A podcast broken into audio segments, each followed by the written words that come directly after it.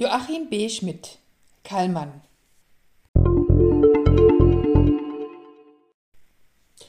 Noch nie habe ich die Kontrolle über eine Romanfigur so sehr verloren wie über ihn, sagt Joachim B. Schmidt, geboren in Graubünden, wohnhaft in Reykjavik, über Kallmann, Held seines vierten Buchs.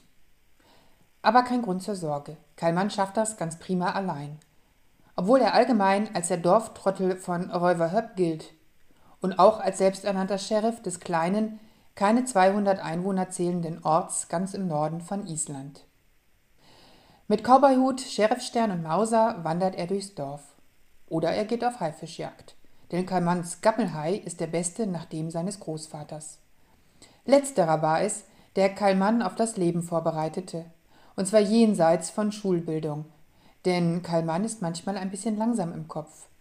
Doch sein Großvater lehrte ihn das Fischen und Jagen und dass man auf sein Bauchgefühl hören muss. Und das macht Kalman besser als jeder andere im Ort.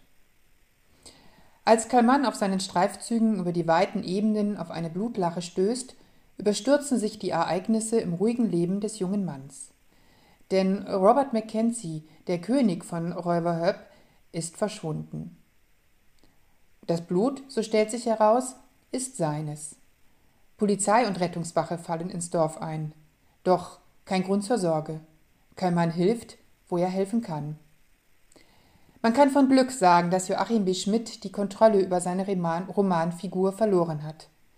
So können wir Leser genussvoll in die Welt Kallmanns eintauchen, seine naive Sicht auf die Welt einnehmen, die hellsichtiger ist als manches, Zeitgen als manches Zeitgenossen. Denn Kallmann weiß sehr wohl, wie es um ihn steht und diese Position behauptete er ausgesprochen selbstbewusst, wenn auch bisweilen mit leichter Verwirrung und Unsicherheit, aber immer mit reinem Herzen. Sein bester Freund ist neu, ein Computernerd aus Reykjavik, den Kallmann nie persönlich kennenlernt. Und eigentlich mögen alle den seltsamen Eigenbrötler recht gern. Da ist Magga, die an einem Stück Gammelhai erstickt. Wer soll ihn jetzt zum Großvater ins Pflegeheim fahren? Und Nadja, die hübsche Litauerin, die in Robert Mackenzies Hotel arbeitet und zwielichtige litauische Freunde hat, obwohl sie zu Kalman immer so nett ist. Mit dem vermissten Fall verstrickt sich Kalman in eine für ihn unübersichtliche Gemengelage. Glücklicherweise gibt es ja noch Mama, die alles wieder richtet, und Birna, die nette Polizistin. Unaufdringlich verknüpft Joachim B. Schmidt eine spannende Kriminalhandlung mit dem Leben in einem von der Welt vergessenen Orts und seiner Bewohner. Denn Räuberhöpp ist ein aussterbendes Dorf. Die Fangquoten sind verkauft, der Hafen nur noch ein Schatten seiner selbst, die großen Hallen am Verrosten. Der verzweifelte Versuch, mit aufsehenerregenden Steinbergen Touristen anzulocken, scheitert am Geld. So schafft der Autor ganz nebenbei noch eine zweite Hauptfigur. Das Land und die Leute in einem Island, das weit ab jeder touristischen Verklärung von Islandponys und heißen Quellen liegt.